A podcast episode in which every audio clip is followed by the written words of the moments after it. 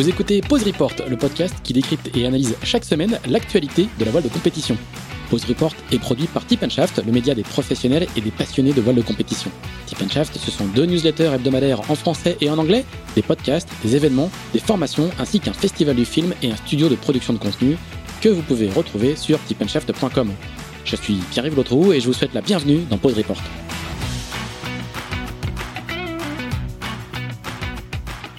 Cet épisode d'Into the Wind est présenté par Araldite.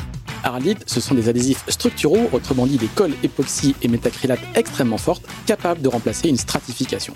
Les adhésifs Araldite collent sous l'eau, durcissent très vite et sont simples à appliquer, ce qui est assez pratique quand, par exemple, vous devez au hasard boucher le trou d'une cadène arrachée sur votre pont ou arrêter une fissure dans votre varangue de pied de mât après un talonnage. Bref, le genre de produit qu'il vaut mieux avoir à bord en course dans son kit de secours.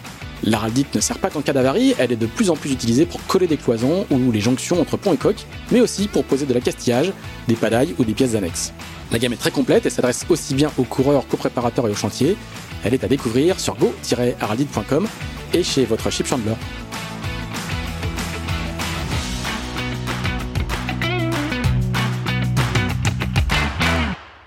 Bonjour à tous, bonjour à tous et bienvenue dans ce 38e épisode de Pause Report, le podcast hebdomadaire de Tip Shaft qui explique, décortique, décrypte, analyse l'actualité de la voile de compétition sous toutes ses coutures en compagnie des meilleurs experts.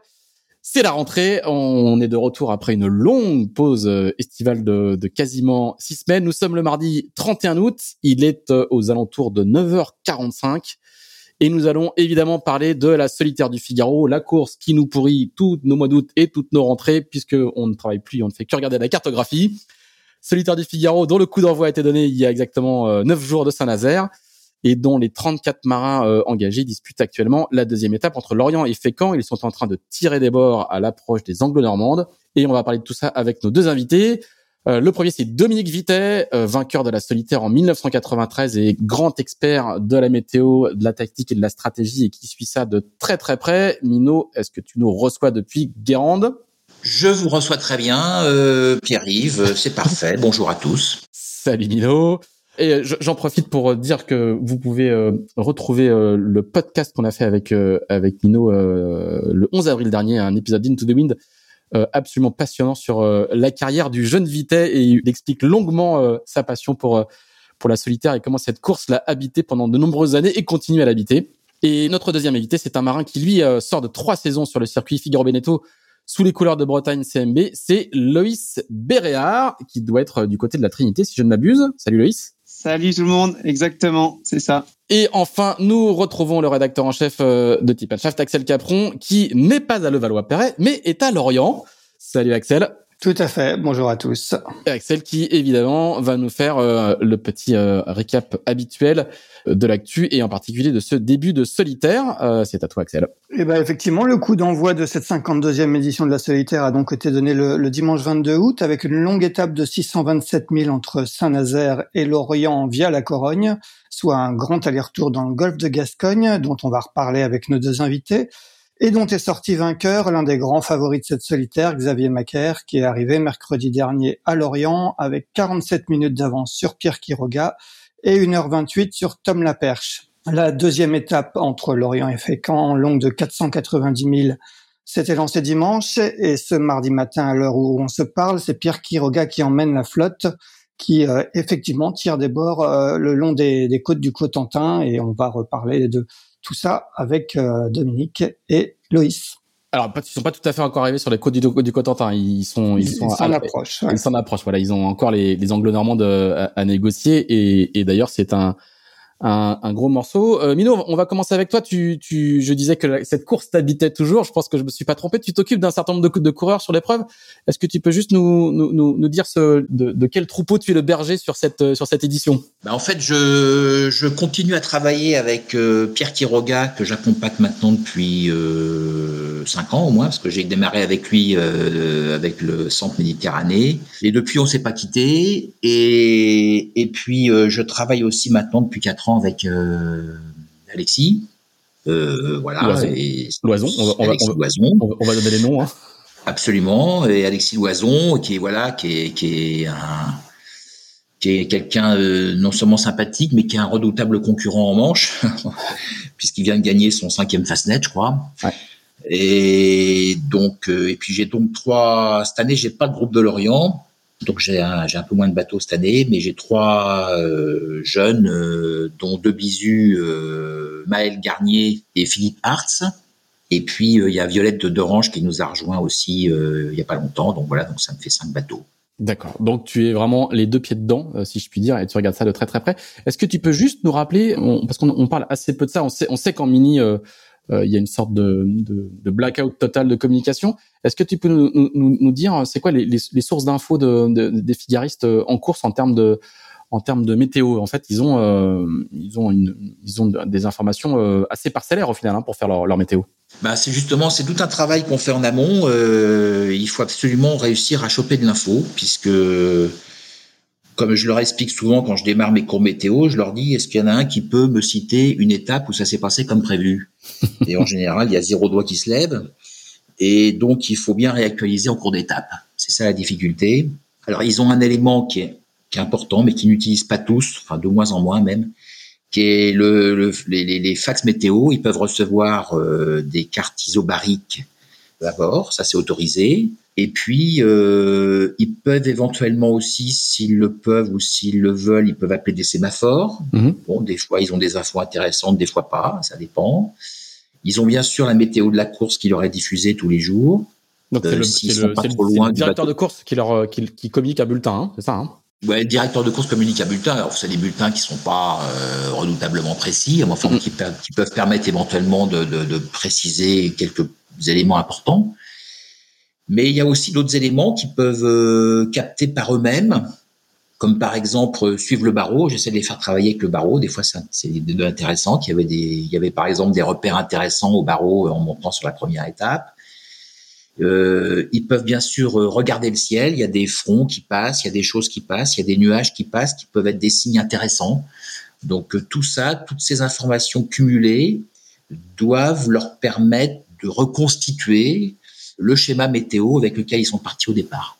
Très bien. Et donc, et donc ils n'ont pas accès à des fichiers grives en téléchargement sur leur ordinateur. Ils n'ont pas de pour cette, cette partie-là. On n'est pas comme sur les transats ou les ou les Vendée Globe. Ils sont en termes de règles de fonctionnement, ils n'ont pas accès à ce type d'infos. Il faut juste le rappeler. Il est totalement interdit de joindre les concurrents, bien sûr, pendant la course. Euh, leurs téléphones sont plombés. Alors j'ai même découvert euh, en discutant avec euh, un concurrent l'autre jour, il m'a dit, j'ai dit, bah non, t'as as, un barreau? Et il m'a dit oui, j'ai un barreau sur mon téléphone. J'ai dit mais comment ça, ça t'as un barreau sur ton téléphone T'as pas le droit au téléphone? Non, non, mais on enlève la carte SIM. Voilà. Et la carte SIM et, l'entrée de la carte SIM est plombée par un scotch. Très bien. donc, euh, donc voilà. Donc c'est bon. Après, moi je pars d'un principe, c'est que il y a que les mauvais qui trichent. Donc euh, la, la, triche n'a jamais départagé les bons.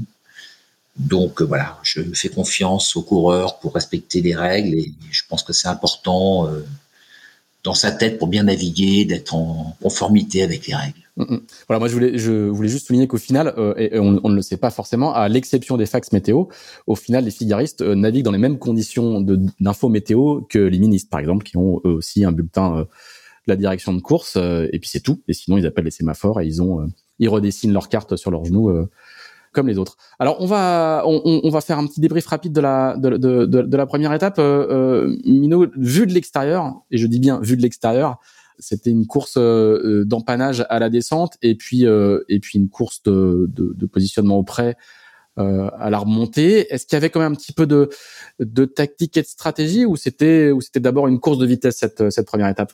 Il y avait quand même, il y avait des éléments qui étaient assez déterminants. Enfin, il y avait dans la descente au portant, il y avait un élément qui était important, c'était euh, rentrer dans l'accélération liée au, à l'effet de site de, de, du Cap Finistère, de la péninsule ibérique. Hein, euh, je, un petit rappel, quand il y a du nord-est, le vent se comprime à l'extrémité nord-ouest de l'Espagne, et cette compression se ressent très loin euh, en amont, à au moins 70 000 de, de Destacades hein, qui est le, le, le cap euh, qui se trouve le plus, le plus nord de l'Espagne, là. Et donc, il faut, il y a un moment donné où on ressent cette compression, et donc quand on rentre dedans, le vent s'accélère, et donc les bateaux accélèrent aussi.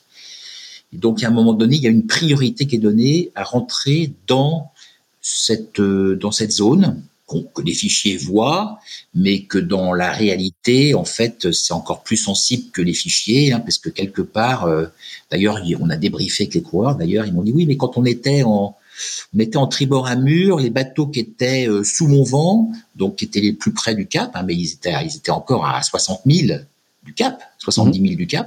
Les bateaux qui étaient sous mon vent, ils glissaient plus vite et plus bas et plus vite. J'avais pas compris pourquoi. Ben, je dis c'est ça, c'est l'aspiration, l'accélération de la pointe qui se fait sentir. Donc le bateau qui est sous le vent, en tribord à mur, il a toujours un petit dixième, deux petits dixièmes, trois petits dixièmes de mieux. Et puis plus l'écart augmente et plus le bateau qui est près du cap a du vent. Donc ça, c'était un élément important tactiquement. Il fallait réussir à se placer toujours euh, euh, le plus près possible du cap pour euh, sentir cette accélération. Axel. Oui, Loïs, euh, qu'est-ce que tu penses un peu de, toi de cette première étape et qu'est-ce qui a fait notamment la différence en, faveur de, Xavier Macaire hein? Je crois que c'est Tom Laperche qui avait attaqué un peu l'étape en, tête et Xavier est passé en tête à la Corogne pour, garder sa première place jusqu'au bout. Où il a fait la différence selon toi? Bah en fait, Tom était en tête. Alors Tom, il a eu un petit souci ben, en ce qui le concerne, parce que bon bah forcément, moi je le suis de un peu plus près que les autres. Il a eu un, petit souci euh, en fait euh, dans la fin de la descente, justement en se rapprochant de de l'Espagne. Il a tapé euh, quelque chose dans l'eau, visiblement un, un gros poisson ou quelque chose, et du coup ça l'a un peu ralenti et et donc il a un peu laissé passer Xavier.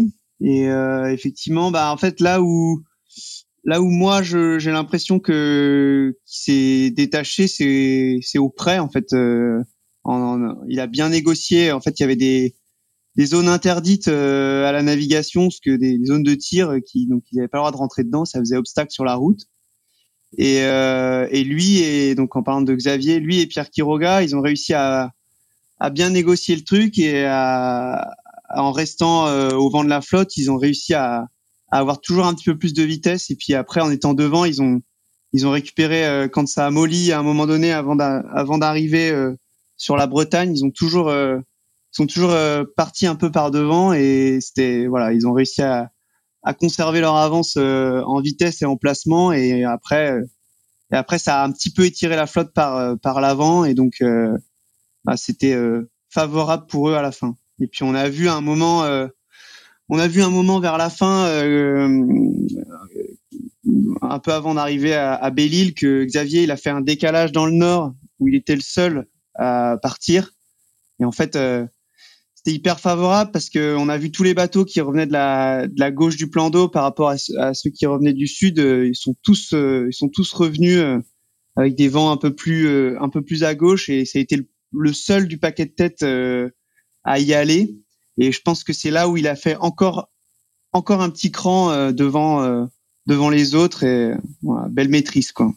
Est-ce que, est-ce que tu, est-ce qu'au niveau de, de, la vitesse entre les quelques marins qu'on vient de citer, tu, tu, tu sens des différences euh, selon les allures? Est-ce qu'il y en a qui sont plus, plus à l'aise au portant, d'autres plus à l'aise au près?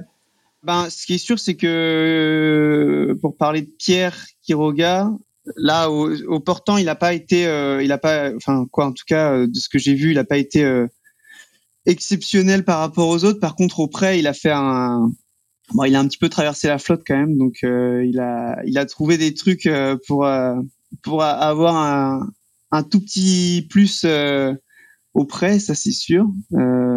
pour parler de Pierre, après.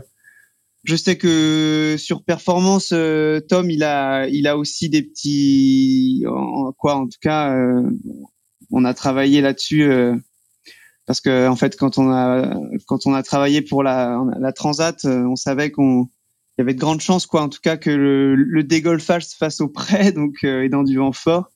Et on avait beaucoup travaillé là-dessus normalement sur notamment sur les les configs de voile et donc euh, et de réglage de mât etc donc je pense que Tom il a aussi un petit il fait partie de ceux qui ont un petit plus au près en tout cas dans du vent fort.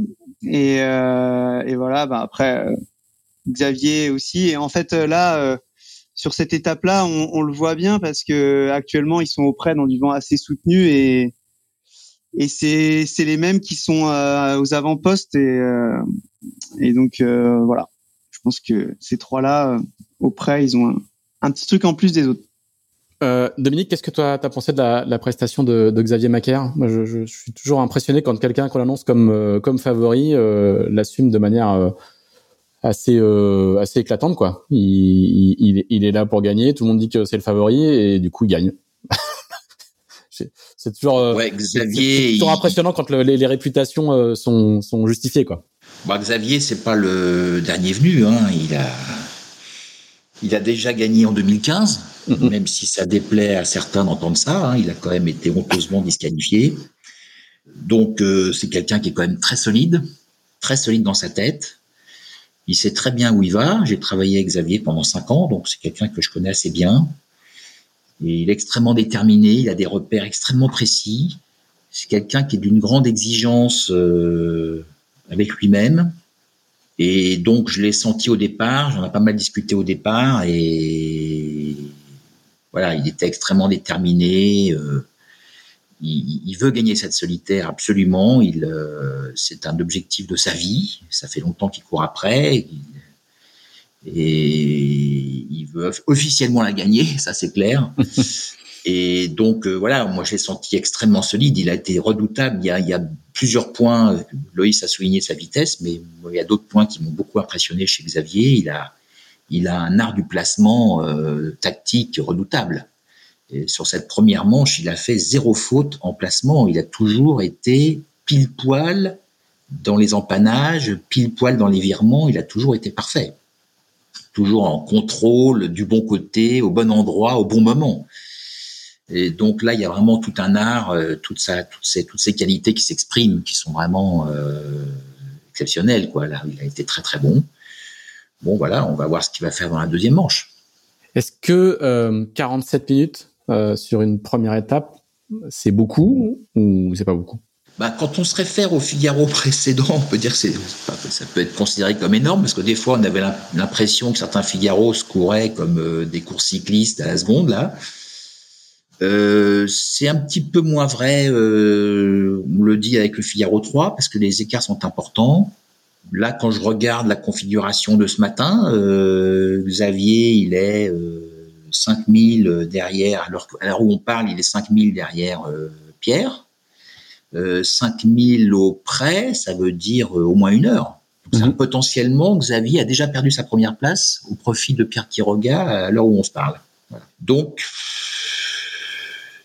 ce parcours est particulièrement technique cette année. Enfin, il est toujours très technique, mais cette année, il y a quand même deux très très belles étapes. Il y a celle-là, euh, qui sont euh, la première aussi était redoutable, mais la première c'était une étape de pur figariste, traversée du Golfe au près, c'était très voilà, fallait, là fallait de l'endurance et de la vitesse.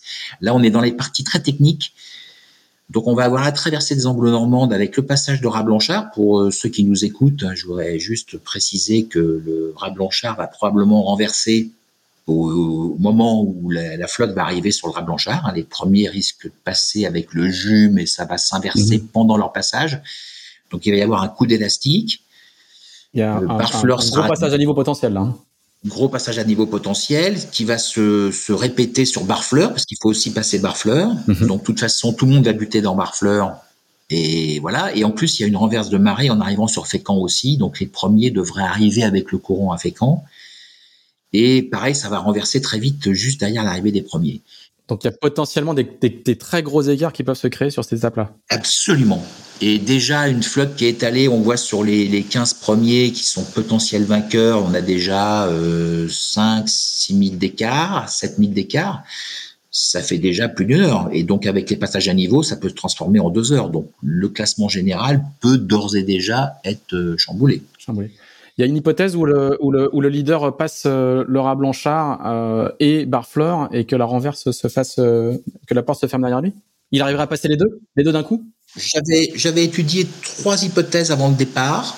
Une hypothèse où il passait relativement facilement. On est plutôt dans cette hypothèse parce que les bateaux ont plutôt été un peu plus vite pour une raison assez simple, c'est qu'au départ, on avait vu un coup de mou après Groix avant Belle-Île, là, et ce coup de mou n'a quasiment pas eu lieu. Donc là, ils ont quasiment gagné euh, presque deux heures, une heure et demie. Donc ils sont plutôt en avance sur les routages de départ. Il y avait une hypothèse moyenne qui était ben t'arrives t'es ric rac ric rac les godasses et là faut vraiment jouer hyper serré en passant à la fin du courant du flot à Blanchard en passant bien au milieu. Voilà, ça sera le cas de toute façon d'une partie de la flotte, mhm. euh, tous ceux qui sont un petit peu en retard. Et puis euh, il y avait une troisième hypothèse où ils perdaient beaucoup de temps euh, le premier jour et du coup ça se passait moins bien partout partout après et ils arrivaient à contre à Blanchard et là on allait jouer complètement à terre. Ça sera le cas de, de je pense d'une partie des derniers. Hein. Enfin en tous les cas c'est les recommandations que j'ai suggérées pour ceux qui auraient du retard. Donc donc là ça y est, peut y avoir un très gros passage à niveau. D'accord. Le, Loïs, euh, toi qui as encore couru sur le circuit euh, euh, cette année, je reviens sur les 47 minutes. Quand t'aurais quelqu'un qui aurait, t'aurais le vainqueur de l'étape qui aurait mis 47 minutes au deuxième et, tu serais dans le dans, dans les dans les dans les 5 5 10 premiers. Comment comment tu vivrais cet écart? T'aurais pris un coup au moral ou, tu, te dirais ou tu, ou tu ferais bah, bonne figure tu dirais non non c'est le Figaro tout est encore possible. Ouais bah bah quoi on, va dire qu'en tant que si c'était ma première, euh, je pense que ça me mettrait un petit coup au moral, mais euh, mais j'ai fait euh, j'ai fait trois solitaires et et j'en ai fait notamment deux en Figaro 3, surtout celle de 2019 qui m'a bien marqué et qui m'a bien appris une chose, c'est que c'est tant que la, dernière nuit de la dernière étape est pas passée, faut vraiment pas regarder le classement général parce que parce que euh, en fait euh, voilà il peut y avoir quatre étapes complètement différentes euh, aussi bien là on a eu deux étapes avec du vent euh, quoi qui était assez assez régulier et assez fort tout le temps. Je veux dire il n'y a pas eu de transition notoire avec ils ont pas fait de canoë kayak encore sur cette solitaire. Et et on en a fait beaucoup dans les éditions précédentes. Donc en fait en fait, les petits écarts de vitesse euh, auprès dans ces conditions-là euh, sont finalement très faibles par rapport à, à un bateau qui a, une flotte arrêtée et trois bateaux qui redécollent euh, euh avec ne serait-ce que cinq nœuds de vent et où là, bah, si tout le monde est arrêté et que les deux, les trois bateaux qui repartent vont à quatre nœuds, bah, en fait, ils vont quatre fois plus vite que les autres. Et donc là, les écarts se font. Là, en fait, comme il y a et entre 15 et 20 nœuds de vent à peu près sur euh, sur tout le parcours. Euh, voilà, c'est des écarts de 0,1 nœud, 0,2 nœud, bon des fois un nœud, mais jamais très longtemps. Et donc en fait les les écarts euh, se, se, se font pas énormément par rapport à ce qui s'est déjà vu. Et donc on pourrait très bien voir sur la prochaine étape qui va au Fastnet, je sais pas, une dorsale à traverser où là ben il pourrait y avoir euh, 20 000 d'écart comme ça s'est déjà vu. En fait, moi j'avais fait la solitaire en 2019. il y avait eu un coup de Trafalgar euh, à Origny et en fait euh, en fait euh, les premiers se sont retrouvés à nous mettre plus de 100 000 je me rappelle de Jérémy Bayou et, et Yann Eliès qui discutait à la VHF qui disait non mais là c'est pire que des écarts de Transat Jacques Vabre en IMOCA donc donc voilà, je pense que 47 minutes. alors ouais, c'est sûr que ça fait mal quand quand on est derrière et qu'on arrive de l'étape. bon bah de cette pris 47 minutes, mais pour le classement général, euh, c'est pas du tout rédhibitoire, je pense. Euh, enfin, en tout cas, euh, au maintenant au milieu de la deuxième étape sur quatre étapes, moi je je fais pas les jeux. Axel. Ouais, tu, tu le disais tout à l'heure en introduction, tu, tu, es très proche de Tom, hein, avec qui tu as couru cette saison les, les, courses en double et sous les couleurs de, tu, tu, ça a été ton coéquipier sous les couleurs de Bretagne CMD. dans quel état d'esprit il était après la première étape? Euh, on rappelle qu'il a terminé donc troisième à, à 1h28 de, du vainqueur Xavier Macaire. Alors bah ouais bah c'est bah oui euh, c'est sûr qu'on est on est très proche en plus je l'ai vu beaucoup à Lorient du coup. Il était euh, plutôt détendu en fait. Tom il est c'est dans sa nature il est assez il est assez calme et, et, pragmatique on va dire. Et donc bah troisième c'est c'est une super place que c'est donc une heure je sais plus combien c'est exactement qu'il a sur Xavier c'est une heure, 28 Ouais, donc euh, c'est pas énorme. En plus, lui, comme je disais, il a eu un petit souci de safran en arrivant sur l'Espagne euh, et à un moment donné dans sa tête, euh, il a cru que parce qu'il arrivait donc en fait le safran a un peu est un petit peu rentré dans le tableau arrière du bateau légèrement, hein, pas énorme, mais ça a un tout petit peu tordu la mèche de safran et donc il pouvait plus bouger la barre comme il voulait. Donc c'était un petit peu bourrin. Il s'est même posé la question de s'arrêter en Espagne parce que ben c'était le bateau était imbarrable. Finalement, il enroule la bouée et il fait une manche de troisième. Euh, dans tous les cas, il était dans un super bon état d'esprit parce que il lui est arrivé des soucis. Il a quand même réussi à faire face.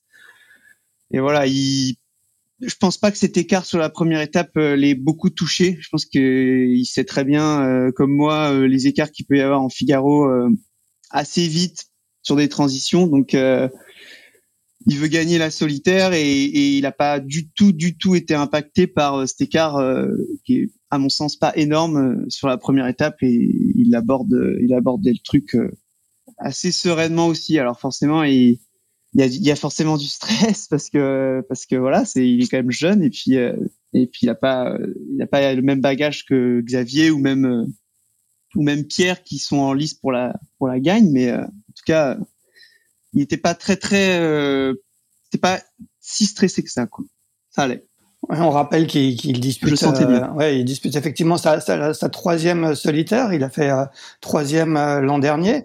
Euh, cette année, on lui collait un petit peu l'étiquette de, de, favori avec Xavier Macaire. Hein. Je sais pas si tu avais lu l'article qu'on avait fait dans Tip mais tous les experts qu'on avait interrogés plaçaient Xavier et, et, Tom sur les deux premières marches du podium. Comment il vit un petit peu cette, avec cette étiquette de, de favori?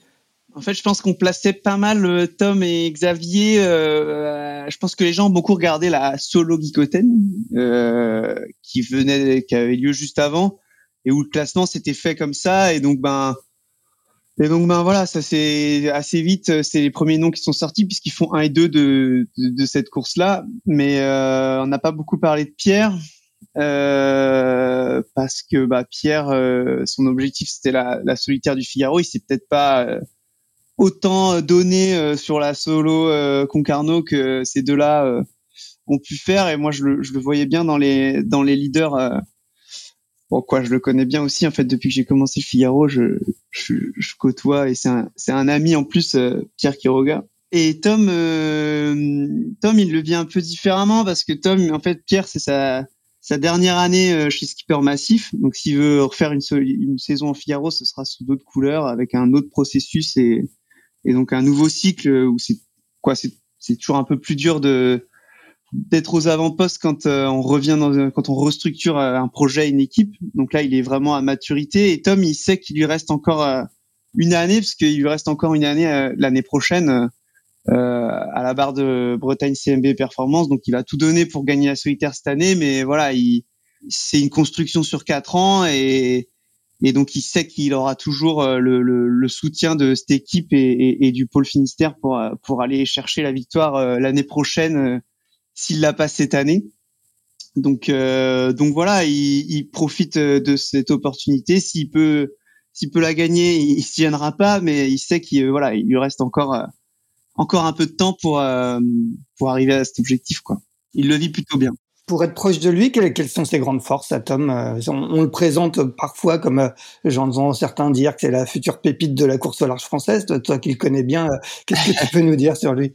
Bah ouais, ouais, en fait, on a un tout petit décalage d'âge parce qu'il doit avoir 20, on a 4 ans d'écart, ce qui est pas énorme, mais mais en fait, quand on était plus jeune, moi j'étais parce qu'on a commencé dans les mêmes, on se connaît depuis qu'on est tout gamin en fait, donc je le connais depuis vraiment longtemps.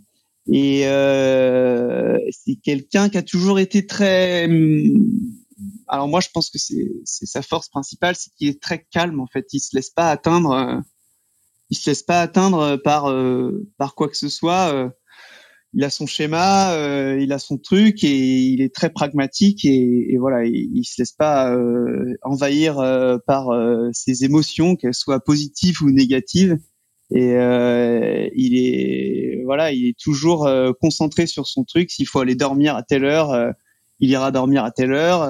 Si si le mec à côté va un tout petit peu plus vite bon bah il règle le bateau mais il va quand même se coucher. Il respecte son schéma il se connaît bien et voilà il il est ouais, ouais, non il est très calme et très posé très réfléchi et, et il se laisse pas perturber. Et, voilà il son côté très très cartésien en fait euh, qui qui prime à mon avis euh, la plupart du temps. Et puis aussi il a il a quand même euh, enfin moi pour naviguer beaucoup avec lui sur le bateau, pas seulement à côté de lui. Euh, il est aussi quand même très euh, très talentueux. Il a il a une super glisse. il a été élevé à l'école multicoque et planche à voile. alors souvent on dit que c'est des supports pas forcément formateurs pour le Figaro, mais en fait c'est pas vrai. C'est c'est beaucoup de glisse en Figaro et surtout sur le Figaro 3 et et je pense que ça le ça le ça le sert bien ça lui sert bien aujourd'hui d'être passé par le multicoque aussi. Mino, un autre, un autre marin qui, est, qui, est, euh, qui fait des étincelles sur, le, sur la solitaire dont on a parlé au tout début, c'est Pierre Quiroga dont tu dont, dont tu t'occupes. On a l'impression que, que sur cette solitaire, il, il, monte vraiment en, puissance. Quoi. Il, est, il a passé, euh, euh, depuis qu'il est rentré dans le programme Skipper Massif, il a passé plusieurs, plusieurs paliers et qu'il est en train de d'éclore littéralement. Quoi. Est-ce que qu'est-ce que tu peux dire un petit peu de ce, ce marin qui n'est pas breton pour une fois? Ouais, Pierre, c'est quelqu'un d'abord très attachant. C'est c'est un c'est un coureur qui est c'est un je trouve pour le côtoyer maintenant depuis pas mal d'années, c'est quelqu'un d'abord de très talentueux naturellement, quelqu'un qui est qui est facile quand il fait quelque chose. Il a un esprit assez brillant et euh, quand euh, quand le SEM Méditerranée l'a détecté, on va dire ça comme ça, l'a sélectionné Bon, ben Pierre, il arrivait du dériveur, euh, il, connaissait rien à la course au large, pas grand-chose. Il, il avait jamais vu une marée de sa vie. Le courant, ça l'impressionnait. C'est quoi ce truc-là Enfin bon, voilà. Il, a beaucoup appris et il a, il a, il a un petit peu, un petit peu ramé jusqu'à jusqu'à deux ans là parce qu'il n'avait pas de budget, il bricolait, il, préparait son bateau tout seul sur l'étape du Figaro, il fallait qu'il entretienne son bateau, donc c'était un petit peu compliqué pour lui. Euh. Et là, depuis qu'il est, il est chez Massif, il a, il a, il a trouvé ce confort. Ça, c'est quand même formidable, euh, cette, cette sélection là qu'il a, qu'il a remportée. Et, et donc, du coup, ça lui donne, ça lui donne la possibilité de pouvoir s'exprimer plus, plus facilement, de pouvoir se reposer, de pouvoir euh, se concentrer sur sa course sans être obligé de penser à, l'entretien, au bricolage. Et, et, de fait, il a, il, a, il a bien pris cette mesure et j'ai trouvé que cette année, il, il m'a beaucoup, il, il progresse tout le temps. Et, et cette année, j'ai trouvé dans les discussions que j'ai eues avec lui une espèce de sérénité, tranquillité d'esprit. Je sentais qu'il avait fait ses choix à lui. Il m'a dit, bah non, euh, euh, cette année, moi, avant le départ, là, les 15 jours avant le départ, je repars dans le sud, là, je vais, je vais faire du, je vais, je vais me faire du soleil, je vais, je vais aller me baigner. Euh.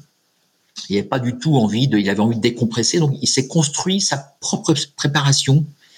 Hein, il a, d'ailleurs, il m'a dit, bah tiens, là, euh, pour là, s'il me propose ça, je ne vais pas le faire, machin, etc. Il a, voilà, il, s'est vraiment, il s'est fait son propre chemin. Et ça, c'est la première fois que je le que je l'entends euh, vraiment décider totalement de sa propre préparation.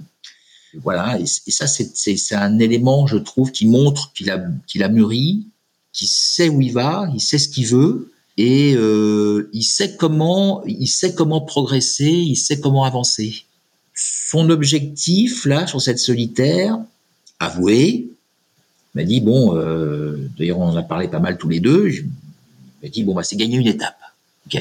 Donc il a gagné déjà des grandes courses dans des dans des dans des épreuves euh, sur le Concarneau et autres, mais il a encore jamais gagné une étape dans la solitaire. Donc c'est un passage obligé, euh, on va dire. Et donc bah il est peut-être en train de gagner celle-là, on sait pas. Et en tous les cas il est en tête de celle-là.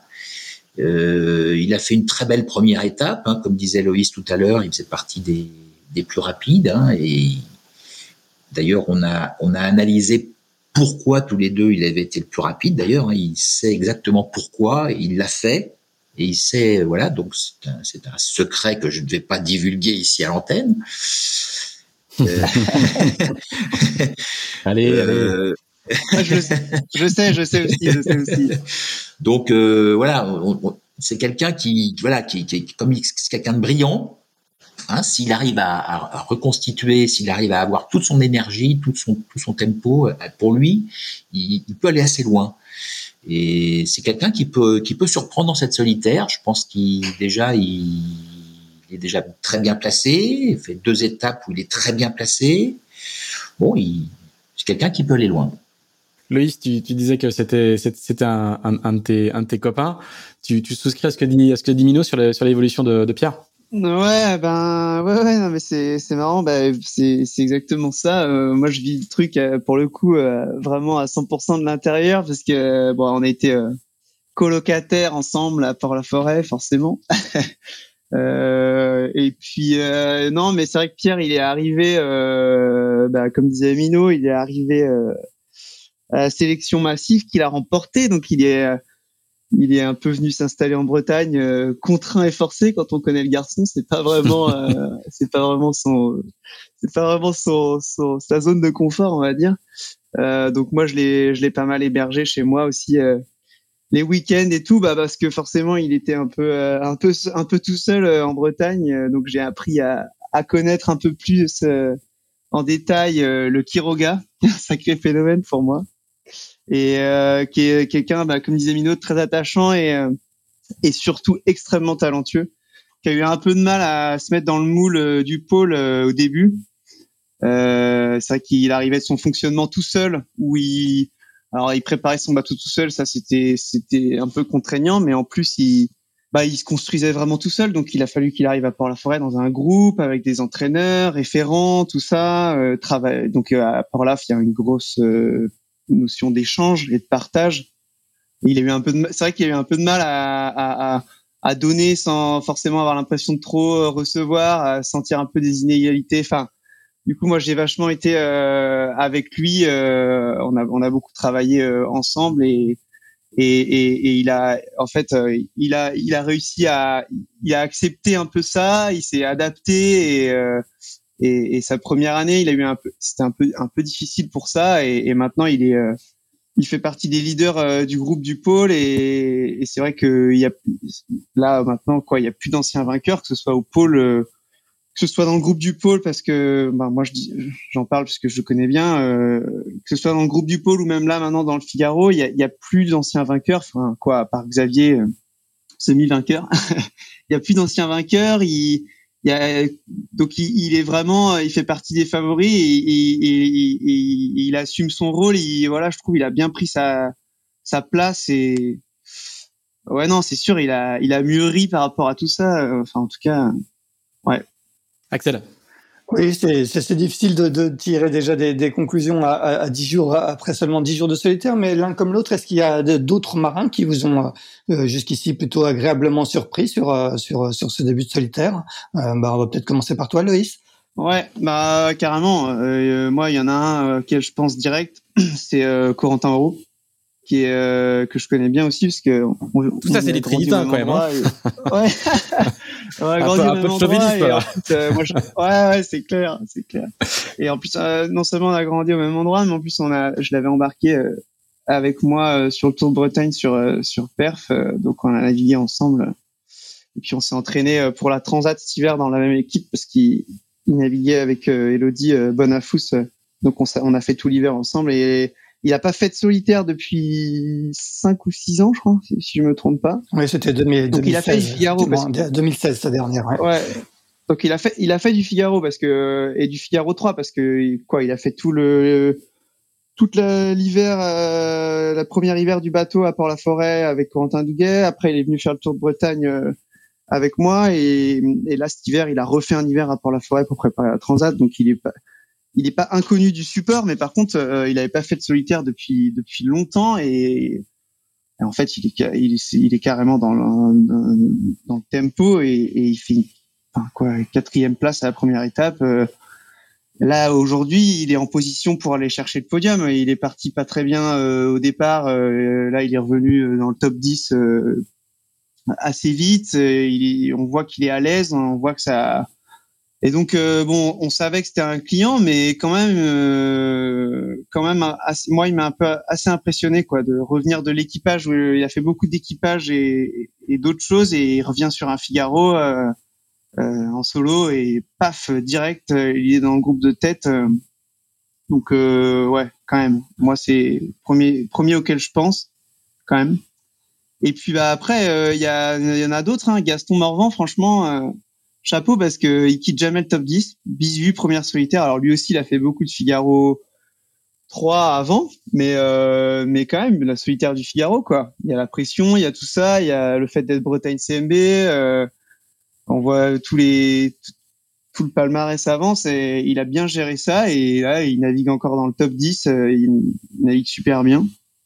Et euh, bah d'ailleurs, euh, bon, je vais pas vendre ma je vais pas vendre ma boutique, mais tout le tout le team Bretagne CMB enfin même Elodie, euh, ils ont quoi ces, ces groupes de jeunes là, euh, c'est vrai que c'est quand même à part Xavier et, et Gilda, c'est un groupe de jeunes qui est en tête du Figaro, donc c'est assez assez sympa à, à suivre. Ouais, tu, tu, tu l'as vécu toi justement, ça, ça, ça met la pression de porter les couleurs de, de Bretagne CMB.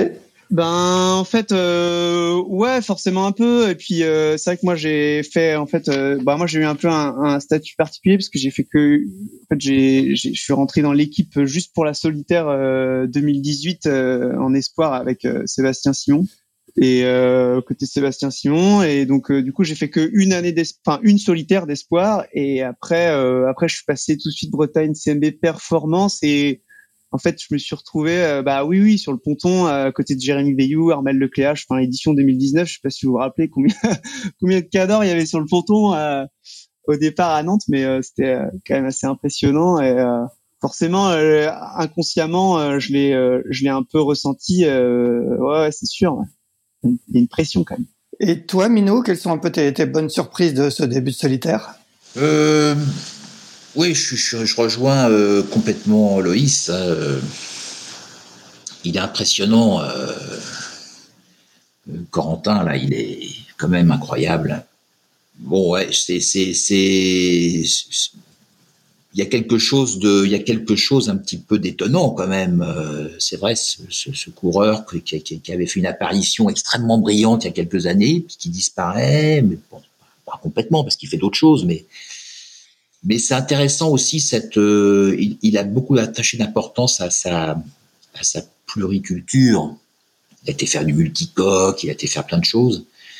On voit bien dans, dans l'histoire du Figaro que ceux qui, qui, qui, font qui font qui font cette démarche de pluriculture sont toujours, reviennent toujours plus forts.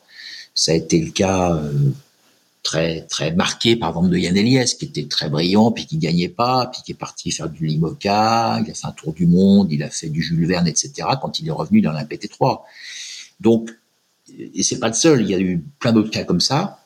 Il y a aussi Éric Perron aussi qui qui, qui euh, après avoir fait du Figaro pas mal il est revenu. Là il est bon et c'est pas on le sent pas gagner mais il est quand même extrêmement présent aussi hein, et on sent qu'il a beaucoup mûri il est à l'aise donc euh, euh, cette, cette façon comme ça de, de voir d'autres choses, c'est très enrichissant et, et, je trouve que ça se retrouve, euh, voilà, on retrouve ça euh, chez les coureurs performants. Alors, Gaston Morvan, évidemment, impressionnant parce qu'il est, comme dit Loïs, toujours dans les 10. Pour un bisu, c'est quand même assez exceptionnel. Hein. Euh, J'espère pour lui qu'il va réussir à, un jour à, à faire ce que son père n'a jamais réussi à faire et que j'imagine que que Gilda doit espérer que son fils va un jour gagner le Figaro qu'il n'a jamais gagné. Ça serait une belle histoire. Euh, je suis très impressionné aussi par Elodie parce que malgré tout, euh, ça fait un petit moment qu'on attend euh, qu'une femme bagarre dans les 10 avec des prétentions. Et on avait un petit peu perdu ça. Et là, on a retrouvé euh, avec Elodie une concurrente elle est vraiment pugnace, elle vraiment présente. Elle a fait une euh, très belle 30 à temps double et là, ça me fait plaisir de la voir là. Et je trouve qu'il y a, voilà, il y a du talent là-dedans. Il y a, il y a forcément, il y a forcément euh, une petite graine de championne là qui s'exprime et ça, ça fait vraiment plaisir à voir. Mais bon, voilà la question que je me pose toujours quand je regarde le plateau, en fait, qui est toujours intéressant à voir, c'est voir l'évolution dans le temps sur une étape. Parce qu'on s'aperçoit, en fait, que souvent, dans les premières 24 heures, il y a un tas de prétendants euh, qui sont pas forcément des favoris, qui sont là. Et puis, avec le temps, petit à petit, on le voit, c'est très typique du Figaro, hein, on le voit au bout de 24 heures, 48 heures, bah, finalement, il n'y a plus que les gros bras qui sont devant parce que ben le Figaro c'est un apprentissage, c'est une endurance, c'est une technique, faut savoir dormir, faut savoir manger, faut savoir euh, euh, bien gérer le bateau sous pilote, il y a tellement de choses à apprendre que forcément les bisus ils n'arrivent pas à tout intégrer du premier coup, donc il y a des petits ratés. Et donc petit à petit les gros bras se retrouvent devant quoi hein, et voilà. Et donc en même temps il y a besoin de fraîcheur hein, et et je trouve que c'est bien de retrouver euh, certains concurrents euh, assez frais quand même. Euh, je pense à Achille Debout, je pense évidemment à Corentin, Elodie, Gaston. voilà, il y a des, y a, des coureurs. Tom Dolan, qui est peut-être d'ailleurs un petit peu décevant. D'ailleurs, je trouve Tom, d'ailleurs, je l'attendais un petit peu mieux parce qu'il avait fait un très beau Figaro l'année dernière. Je pensais qu'il serait mieux passé cette année. Voilà, donc il y a ce mélange de fraîcheur nécessaire et en même temps de métier pour réussir à être devant. Quoi. Il y a Juan Le Draoulec aussi qui, est, qui fait partie là, bah, d'ailleurs qui est au contact euh, là dans le top 10. C'est pareil qui, est, qui a eu un petit peu de mal l'année dernière à se mettre dans le moule euh, Figaro solo parce que pas tout à fait comme le mini et qui a vachement bossé et, là euh, je le vois je le vois dans le top 10 euh, à des belles vitesses et, et, à faire des jolis des jolis placements et ça me fait plaisir. Une question pour tous les deux. Loïs, a souligné qu'il n'y avait pas de pas de vainqueur de solitaire sur le sur le plateau cette année. Euh, il y a quand même quelques tauliers, mais qui n'ont pas gagné la solitaire. Il y a, y a beaucoup de jeunes. On a le sentiment effectivement qu'il y a, y a quand même un, un, effet de génération qui est en train de se mettre en place. Est-ce que ça change beaucoup de choses en termes d'ouverture de jeu? Est-ce que ça change un peu la donne en termes de course en flotte? Ou est-ce que ça reste la solitaire du Figaro étant ce qu'elle est, euh, les prises de risque sont toujours euh, à prendre euh, avec beaucoup de mesures et euh, il y a toujours des, effets de flotte assez assez classiques en Figaro. Est-ce que est-ce que justement ce cette config de cette année ça ouvre beaucoup plus le jeu le jeu qu'avant? Loïs, on va continuer avec toi. On va demander à Mino après. Ouais, moi je pense moi je pense que oui parce que je pense que ça change pas mal parce que mine de rien, même si on, même si on, le dit pas et on, et on le, moi pour en discuter, euh, que ce soit, euh, enfin avec euh, tous les noms qu'on a cités, pour discuter avec eux au fur et à mesure de la saison, en fait, même s'ils le disent pas, en fait, il y a quand même une petite et, s'ils en tiennent pas forcément compte, il y a quand même une petite hiérarchie en fait qui se qui est dans notre qui est dans le fond de notre tête. quand on voit Armel Lecléache partir à gauche, par exemple, ben et qu'on part euh, bille en tête à droite, euh, c'est sûr que si, si on remplace euh, Armel Lecléache par euh, un autre jeune comme nous de notre niveau, on va dire, si on peut, si on peut dire, euh, c'est le, le, le, le, doute est pas le même. Enfin, quand même, voilà, c'est c'est sûr, c'est sûr que les cas, les anciens vainqueurs, en tout cas certes, certains des grands noms qu'on a vu passer dernièrement sur les Figaro pèsent dans la balance en termes de choix stratégique et de de façon de naviguer plus ou moins détendue, on va dire. Donc euh, non, non, non, ça fait ça fait une mine de rien, ça fait quand même une bonne différence. N'y ait pas d'ancien vainqueur, n'y ait pas de Yann Eliès, pas d'Armel Lecléache, pas, enfin pas tous ces noms-là, euh, ça change un peu. C'est-à-dire que bah, les jeunes deviennent euh, plus les favoris et du coup ça peut être un peu plus confortant dans, dans ses choix et dans ses manières de d'aborder de, le de gérer une, la, la tête de course en fait moi, en tout cas, je, je l'avais ressenti euh, pas mal euh, l'année dernière et, et l'année d'avant, et, et c'est sûr que cette année, euh, ça chamboule un peu le, le, la hiérarchie, on va dire. Mino, t'es d'accord avec cette, avec ce que dit Ulysse Il y a, le, le, le, jeu te semble plus ouvert cette année? Oui. Après, c'est toujours, c'est un peu le, le une des particularités du Figaro, c'est une course en temps. Donc, donc quand c'est une course en temps, début on serre un peu les boulons, puis au fur et à mesure qu'on avance, ben forcément ça, ça ouvre le jeu, puisqu'il y en a qui espèrent se refaire en tentant des coups, quoi. Alors cette façon de naviguer, elle, euh, évidemment, elle concerne surtout ceux qui sont un peu déçus. Bon, cette première étape a quand même fait des dégâts, hein, faut pas l'oublier. Hein. Il y a le premier, euh, le deuxième est à 45 minutes, le troisième à 1h30, euh, derrière c'est 2 heures, 2 heures et demie, 3 heures. Euh, ceux qui avaient des prétentions euh, pour jouer le podium, il va falloir qu'ils fassent autre chose que de suivre à un moment donné.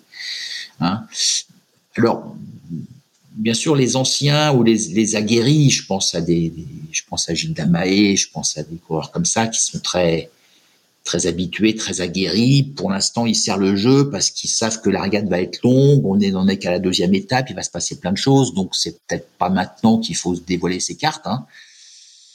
Mais, euh, mais bon, faut, faut faire attention parce que les jeunes ont du talent, ils ont du culot.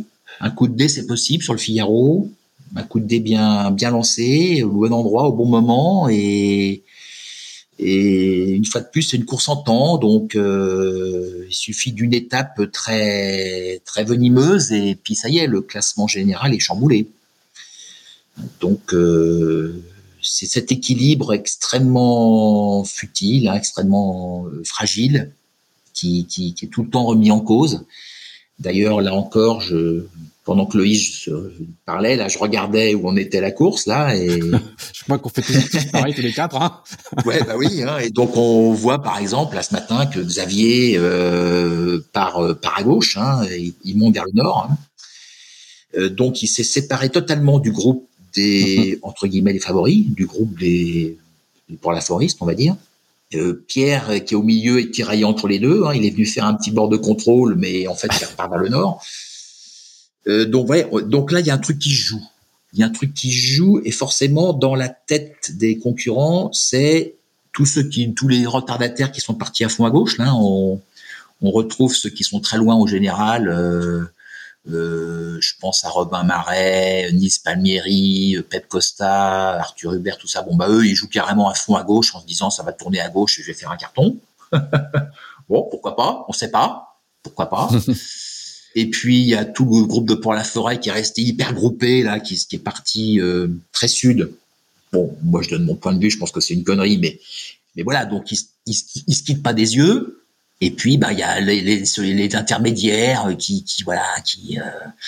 donc tout ça c'est compliqué dans la tête d'un coureur. Hein. Euh, Est-ce que je dis toujours je dis toujours que la, la tactique c'est quelque chose de rigoureux, c'est quelque chose qui s'apprend, quelque chose voilà il y a des il y a des principes dans la stratégie, il y a des caractères, il y a des gens, il y a des humains. Euh, la stratégie, c'est lié à une ambition. Est-ce que j'ai envie de gagner? Est-ce que j'ai envie de finir sur le podium? Est-ce que je veux faire dans les 10 On n'a pas la même stratégie. Est-ce que je suis un attaquant? Est-ce que je suis un défenseur? Est-ce que j'ai un naturel plutôt à tirer les balles dans les coins? Ou est-ce que j'ai un naturel plutôt à rester dans la meute? Tout ça, c'est lié au bonhomme. donc, euh, donc les gens n'ont pas les mêmes comportements en fonction de ce qu'ils sont et en fonction de leurs ambitions. Et euh, tout ça, ça, tout ça, ça, ça, ça, ça s'inter, ça se, ça se s'entrechoque dans la tête des coureurs. Hein, des attaquants. Euh, Pierre, par exemple, Pierre Quiroga, par exemple, c'est un, c'est un attaquant mettait un petit peu les balles dans les coins là au début quand il est arrivé là il sortait de la route. Là je disais c'est comme les joueurs de tennis hein. les joueurs de tennis quand tu es un bel attaquant bah, tu mets la balle dans le cours juste près de la ligne. Mais si jamais tu fais toute petite erreur un petit millimètre d'erreur bah, la balle elle est en dehors de la ligne et tu perds. Donc un attaquant naturel, comme les Pierre Quiroga par exemple, il bah, faut lui apprendre à mettre, à mettre, à, recentrer le jeu, à dire bah, on va pas attaquer tout le temps la balle, hein, on va de temps en temps mettre, le but du jeu c'est de mettre la balle dans le cours, hein, et donc faut l'inciter plutôt à remettre la balle dans le cours.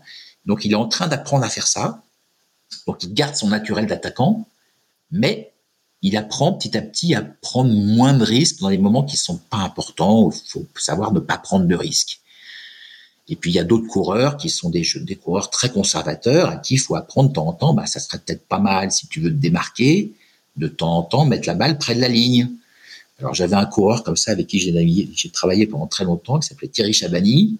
C'était un coureur formidable, qui allait vite, mais ouais, bien, il avait une caisse pas possible, il était brillant. Mais alors pour le faire sortir du jeu, c'était hyper compliqué, quoi. Dès qu'il était, euh, un jour, je lui ai dit en manche, euh, Bon, là, Thierry, il y aura plus de vent en manche, il y aura de l'orage, là. Il faut, faut, faut être 10 000 sur la gauche.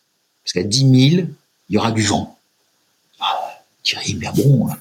Bon, bref, ça faisait déjà longtemps qu'on travaillait ensemble.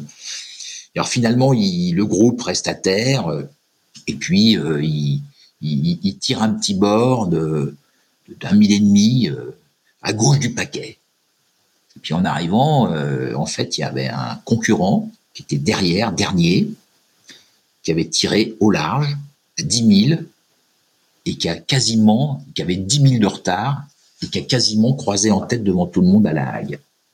Et je dis à Thierry, toi, tu étais en groupe de tête, aurais fait ça, bah, tu sortais avec 10 000 d'avance. Il dit, ouais, mais j'ai tiré, hein, j'ai pris des risques. Hein. Oui, tu étais à un mille et demi.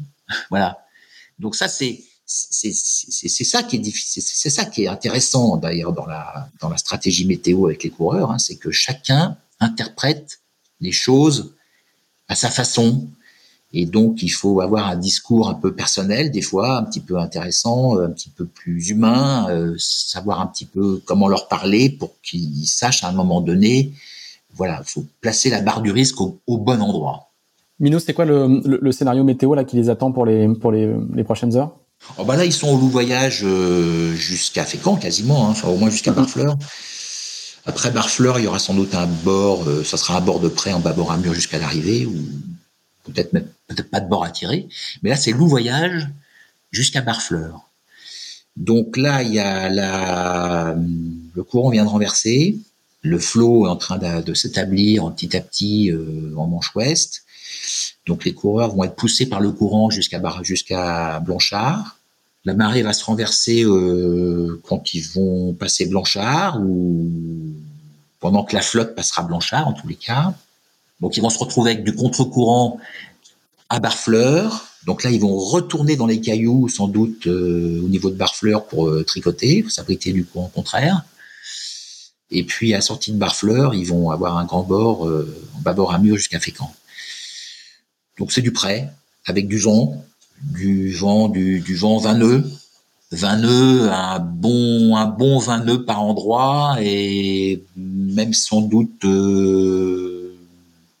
du 25, voire même plus, pour deux raisons. D'abord parce que quand il y a du vent d'est en Manche, il y a toujours une accélération, en particulier au large du Cotentin. Donc ça, ça va plutôt faire du 25. Et la deuxième raison, c'est que quand ils vont avoir le courant dans les fesses et quand ils vont prendre euh, trois, quatre nœuds dans les fesses en montant à la hague, bah, ça va faire du vent courant et donc en vent apparent, à mon avis, il pourrait euh, flirter par moment avec les 30 nœuds. Ça va nous faire une petite mer euh, bien courte, bien cassante euh, en plus, non? Alors, euh, en plus, avec du vent contraire et du vent dans la gueule et du courant dans les fesses, ben, le rat blanchard porte bien son nom. Hein, c'est parce qu'il vient tout blanc. Et parce que ça déferle, ça, ça creuse et ça cogne. Et donc, donc là, il va falloir bien naviguer. Ça va être assez éprouvant pour les bateaux et pour les bonhommes. toute cette fin de parcours, là, ça va, ouais, ça va pas être facile, ouais. Bon bah nous on va se régaler derrière nos écrans. Euh, je ça, je suis désolé pour eux, mais du coup ça va être ça va être passionnant euh, à suivre jusqu'à la fin. Axel. Oui, on va on va finir par par l'actualité peut-être de, de Loïs. Loïs, tu, n'es donc pas sur la solitaire euh, cette saison, mais tu vas disputer la, la Transat Jacques Vabre avec euh, Fabrice Medeo. Comment se passe où en est un peu la préparation de, de cette Transat en double avec Fabrice? Ben là aujourd'hui on on anticipe beaucoup de choses euh, au vu de la mise à l'eau du bateau qui est un petit peu retardée parce qu'en fait le bateau a un petit souci euh, euh, un peu plus tôt dans la saison donc on malheureusement on devait participer à l'azimut et on sera un peu juste pour être au départ de l'azimut donc donc on, on prépare plusieurs choses notamment on, on, regarde le parcours la météo euh, là, c'est pour le coup, c'est c'est Jean-Yves Bernot qui va nous nous briefer un peu sur l'histoire. Donc voilà, on anticipe euh, tous les aspects possibles pour qu'une fois qu'on est à l'eau, on n'est plus qu'à on n'est plus qu'à naviguer et, euh, et, et, et, essayer de malgré le, temps d'entraînement un petit peu réduit, euh, voilà, euh, faire une belle Jacques Vabre avec ce bateau qui est quand même un super bateau. Moi, j'ai eu l'occasion de naviguer souvent sur ce bateau et et voilà, c'est une belle expérience. Euh, j'ai hâte, euh, j'ai hâte d'être au départ de ma première Jaguar en IMOCA euh, le 8 novembre. Et en parallèle, quand même, enfin, je, je, sors pas du circuit Figaro parce que en fait, j'ai fait toute la saison en double et je me présente aux diverses sélections. Il y a notamment la sélection massive que je prépare et à laquelle je serai la dernière semaine d'octobre. Il y, a aussi un poste qui se libère chez, chez aussi. J'imagine que ça, ça doit aussi te titiller.